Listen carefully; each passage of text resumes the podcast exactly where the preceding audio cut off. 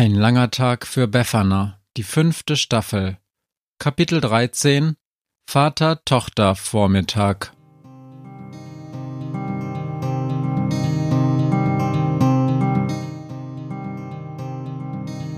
Wenn der Wind einsam durch die Straßen fegt, wenn die kalte Nacht sich auf die Häuser legt, wenn in Fenstern Weihnachtsschmuck ins Dunkel scheint, dann sind Befana und ihre Maus nicht weit.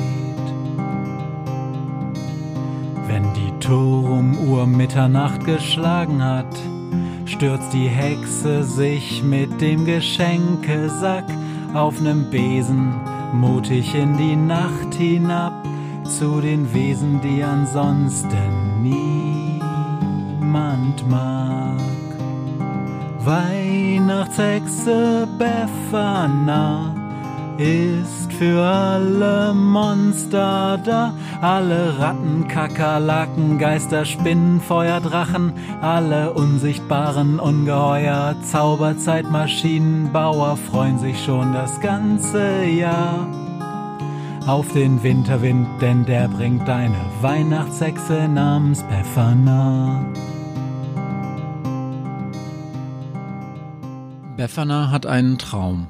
Es ist derselbe Traum wie immer, doch natürlich ist das Unsinn, kann nicht sein, denn sie träumt ihn jetzt zum ersten Mal. Es gibt Träume, von denen du weißt, dass es Träume sind und von denen du noch im Traum denkst, dass du sie schon hundertmal geträumt hast, und dennoch wachst du nicht auf. Oder vielleicht wachst du auch auf, aber es kommt dir vor, dass du den Traum, bevor du aufwachst, stundenlang durchlebst. Träume machen keinen Sinn, und das ist traurig, wenn es schöne Träume sind. Das hier ist ein schöner Traum. Sie fliegen in den Wolken. Befana weit vorne, ihre Mutter hält sie ganz fest. Ihr kann nichts passieren. Ihre Mutter sitzt dicht hinter ihr auf einem Besen. Mama ist eine Hexe, denkt Befana. Mama hält mich fest, bei Mama ist es sicher. Unter ihnen heult der Wind. Er trägt sie, er passt auf sie auf. Sie kuscheln sich in seine Böen wie in die flauschigen Bademäntel unten bei Tante Essie. Der Wind trägt uns sicher, denkt Befana. Der Wind ist immer da, wenn Mama nach ihm ruft. Dann stürzt sie ab. Befana liegt im Dunkeln und tastet nach Sami. Ach nein, er schläft ja unten. Sie knipst das Licht an, macht es sofort wieder aus. Warte, denkt sie. Ihre Augen gewöhnen sich sehr langsam an die dunkle Umgebung. Draußen dämmert es, ganz schwach noch, aber es ist nicht mehr Nacht. Befana probiert einige der Zaubersprüche durch, von denen sie nie genau weiß, ob der Krampus sie ihr beigebracht hat oder ob sie ganz von allein zu ihr gekommen sind. Ihr linker kleiner Finger beginnt zu leuchten. Vorsichtig steht sie auf. Als erstes fällt ihr Blick auf den Adventskranz, den ihr Vater ihr gemacht hat. Er sieht welk und traurig aus. Das Wasser unten in der Vase ist verschwunden. Befana gießt den Inhalt einer Wasserflasche hinein. Die Flasche steht an ihrem Bett, seit Esmeralda abends für ein paar Stunden darin schläft. Befana legt sich gerne in das vorgewärmte Bett, wenn sie nachts Esmeralda abgelöst und nach unten ins Bett geschickt hat. Die letzten Nächte war Sami abends bei Esmeralda, der Doppelgänger Befana, geblieben und hatte sich in Befanas Zimmer unter dem Bett versteckt. Später war er zusammen mit Esmeralda nach unten gegangen. Er hatte nicht darauf bestanden, mit Befana in den Wald zu gehen, und sie kam auch allein klar. Oder war es ihr sogar lieber so? Ihr Bett riecht gut, wenn Esmeralda darin geschlafen hat. Was würde sie nur ohne die alte Wetterhexe machen? Erst nach und nach ist bei Befana wirklich angekommen, was sie ihr gestern erzählt hat. Lea war ganz außergewöhnlich, selbst für eine Hexe. Sie hatte es ganz nebenbei gesagt, und Befana war nicht eine Sekunde überrascht gewesen. Natürlich war sie eine außergewöhnliche Hexe. Was denn sonst? Draußen schlägt die Turmuhr. Sechs Uhr morgens. Befana hat erst fünf Stunden geschlafen, dennoch ist sie hellwach. Sie sollte erschöpft sein nach den neuen Übungen, die Mino ihr gezeigt hat. Stattdessen ist sie aufgedreht und voller Tatendrang. Die Zweige des Adventskalenders haben das Wasser fast vollständig aufgesogen. Zum Glück sind sie noch nicht vertrocknet. Befana lässt alle dreizehn Blüten aufgehen. Dritter Advent, denkt sie. Und die Weidenkätzchen aufgehen zu lassen, das war ja eigentlich ihre allererste Hexerei. Andererseits, Ihr Vater hat es ihr gezeigt, schon seit vielen Jahren schenkt er ihr und Jakob diesen wunderbaren Kalender, obwohl Jakob natürlich viel lieber Spielzeug hätte. Was genau weiß ihr Vater über die ganze Sache? Esmeralda sagt, dass er auf keinen Fall von ihren Ausflügen in den Wald erfahren darf. Doch warum nicht? Nur weil er sich Sorgen machen würde, oder wäre er aus ganz anderen Gründen dagegen? Es gibt einiges zu klären, und plötzlich hat sie einen Plan, wie sie es anstellen kann. Als Jakob und Anil in die Küche kommen, ist der Frühstückstisch gedeckt. In der Mitte des Tisches leuchtet der Adventskranz, und daneben steht ein Teller mit fast überhaupt nicht angebrannten Pfannkuchen. Vielleicht gibt es Hexereien, wie man solche Gerichte perfekt hinbekommt, aber der Krampus hat nichts davon erwähnt, und Befana ist überzeugt davon, dass er so etwas für Zeitverschwendung halten würde. Setzt euch doch, ruft sie. Schläfrig und verdutzt setzen sich die beiden männlichen Grimms an den Tisch, und Befanas Vater nimmt vorsichtig an dem frisch gebrühten Kaffee vor ihm. Gar nicht übel, sagt er. Ich hab den ganzen Tag schon durchgeplant, erzählt Befana, noch während sie essen. Wir beide, Papa, machen heute einen Spaziergang. Vater-Tochter-Vormittag. Und für Jakob gibt's noch was Besonderes. Es klingelt. Da ist sie schon. Kurz darauf kommt Befana mit Esmeralda und Sami in die Küche. Sowohl ihr Vater als auch Jakob gucken wie angestochen. Na klar, denkt Befana. Jakob hat wahrscheinlich Sorge, dass ein frisch erpresstes Spielzeug der Millennium-Falke wieder in Gefahr ist. Und Papa? Esmeralda, sagt er bereits. Das ist eine Überraschung. Papa, ich habe Frau Schniggenfittich heute Morgen Früh morgen, ergänzt Esmeralda etwas maulig. Also Frau Schniggenfittich heute Morgen im Treppenhaus getroffen. Sie hat seit kurzem einen Hund und hat mich gefragt, ob ich heute ausnahmsweise, schiebt Esmeralda ein, ausnahmsweise mit ihm rausgehen könnte, weil sie sich den Fuß verknackst hat, setzt Esmeralda fort. Genau, den Fuß verknackst hat. Wär das okay? Ja, sagt Anil. Klar. Danke, Papa. Kommst du mit, bitte? Vater-Tochter-Spaziergang. Und was ist mit Jakob? Ich kann auf ihn aufpassen, sagt Esmeralda mit etwas zu offensichtlich überspielter Nichtbegeisterung. Das kommt ein bisschen plötzlich, sagt Anil. Jakob und Esmeralda kennen sich doch eigentlich kaum und ich hab auch was zu tun. Du hattest gestern schon zu tun, entgegnet Befana. Sie schaut ihn dabei direkt an, obwohl er versucht, ihrem Blick auszuweichen. Heute ist Sonntag, Papa, Adventssonntag, und Jakob und Esmeralda werden bestimmt sehr gut miteinander klarkommen. Oder, Jakob? Hast du Papa eigentlich schon von deinem neuen Spielzeug? Papa, es wäre bestimmt super, wenn Frau Schniggenfittich aufpasst, sagt Jakob schnell. Letztens auf dem Spielplatz hat sie auch schon mal eben, ruft Befana. und ich darf endlich mal mit einem Hund raus. Da haben alle doch einen tollen Vormittag. Wie gut, dass mich niemand gefragt hat, mault plötzlich Sami direkt in Beffanas Kopf, doch sie läuft schnell zu ihm hin und wuschelt ihm sehr unsanft im Fell herum. Los, gehen wir.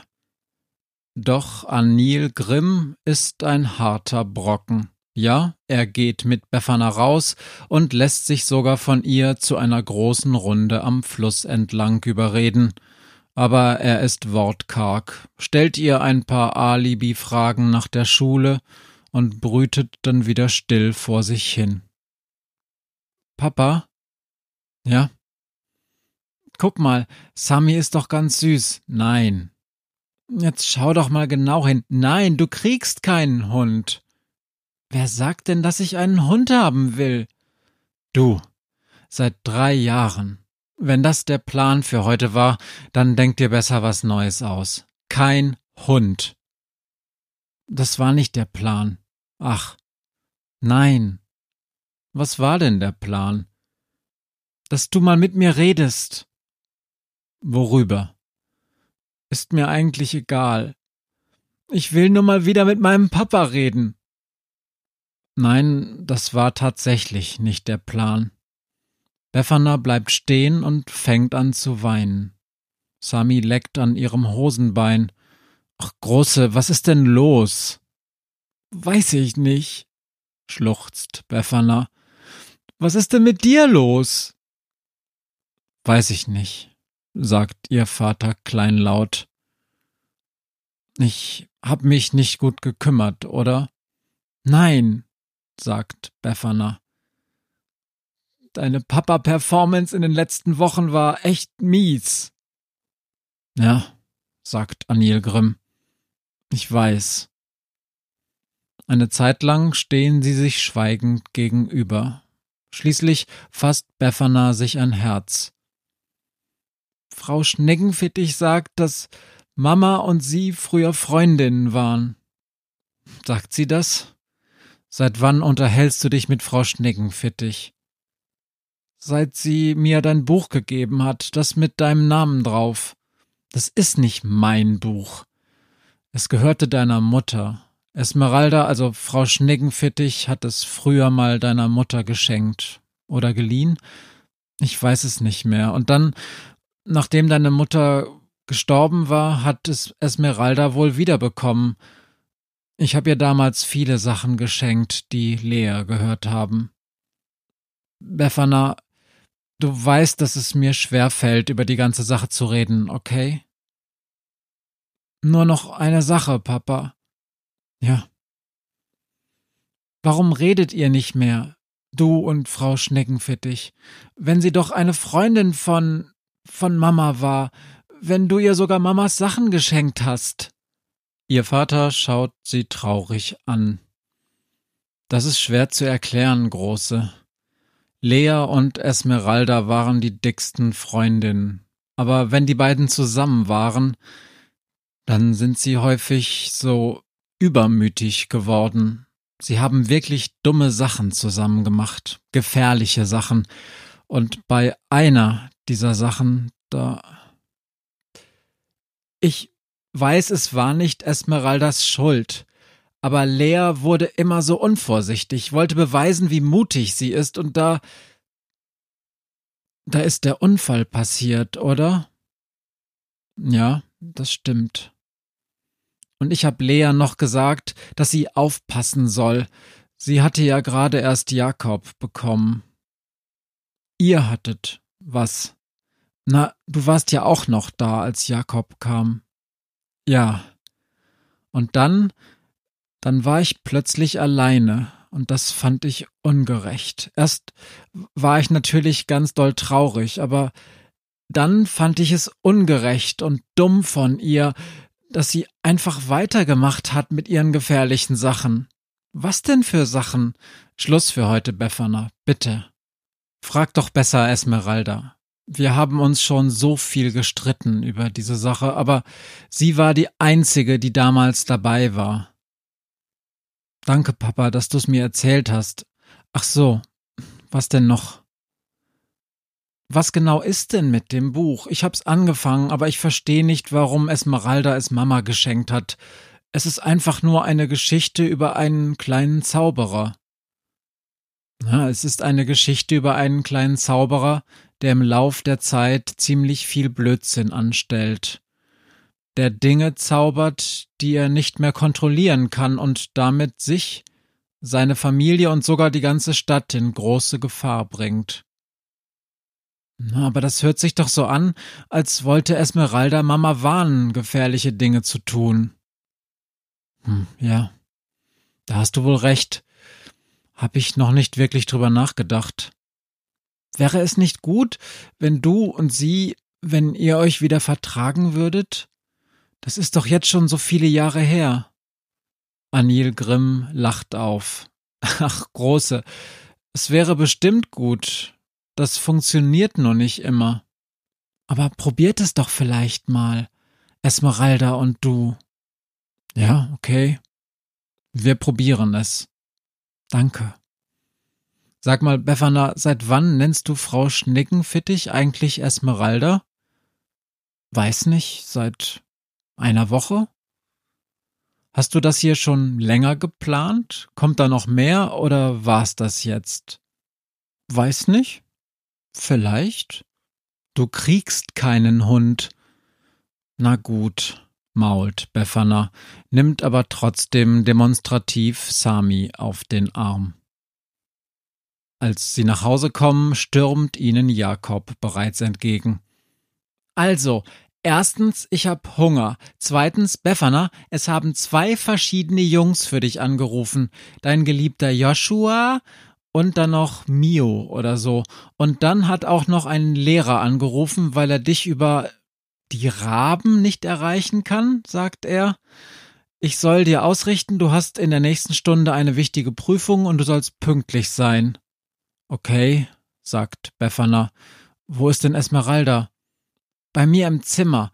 Ich hab ihr gezeigt, wie Lego geht und jetzt baut sie. Schon seit Stunden. Sie ist richtig gut. Ach so, und Papa? Uns ist beim Spielen die Vase mit dem Adventskalender umgefallen und dann bin ich auch noch draufgetreten auf die Zweige. Tut mir leid.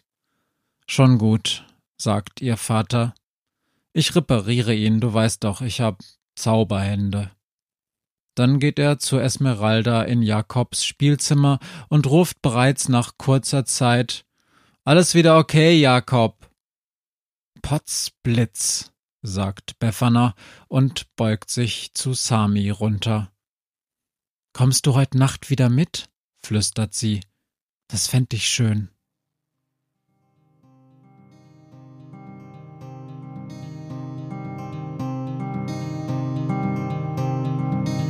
Hört, was mir heut Morgen widerfahren ist. Eine Krähe sitzt auf meinem Fenstersims und sie krächzt von Weihnachtshexe Befana, die sie hoch am Himmel fliegen sah. Tausend Abenteuer hat die Hexe erlebt, wie ein Haus verschwindet, wie ein Berg erbebt, wurde im Wald verwunschen und im Fels versenkt, und doch hat sie alle reich beschenkt. Weihnachtshexe Befana ist für alle Monster da, alle Ratten, Kakerlaken, Geister, Spinnen, Feuerdrachen, alle unsichtbaren Ungeheuer, Zauberzeitmaschinenbauer freuen sich schon das ganze Jahr auf den Winterwind, denn der bringt eine Weihnachtshexe namens Pfeffana.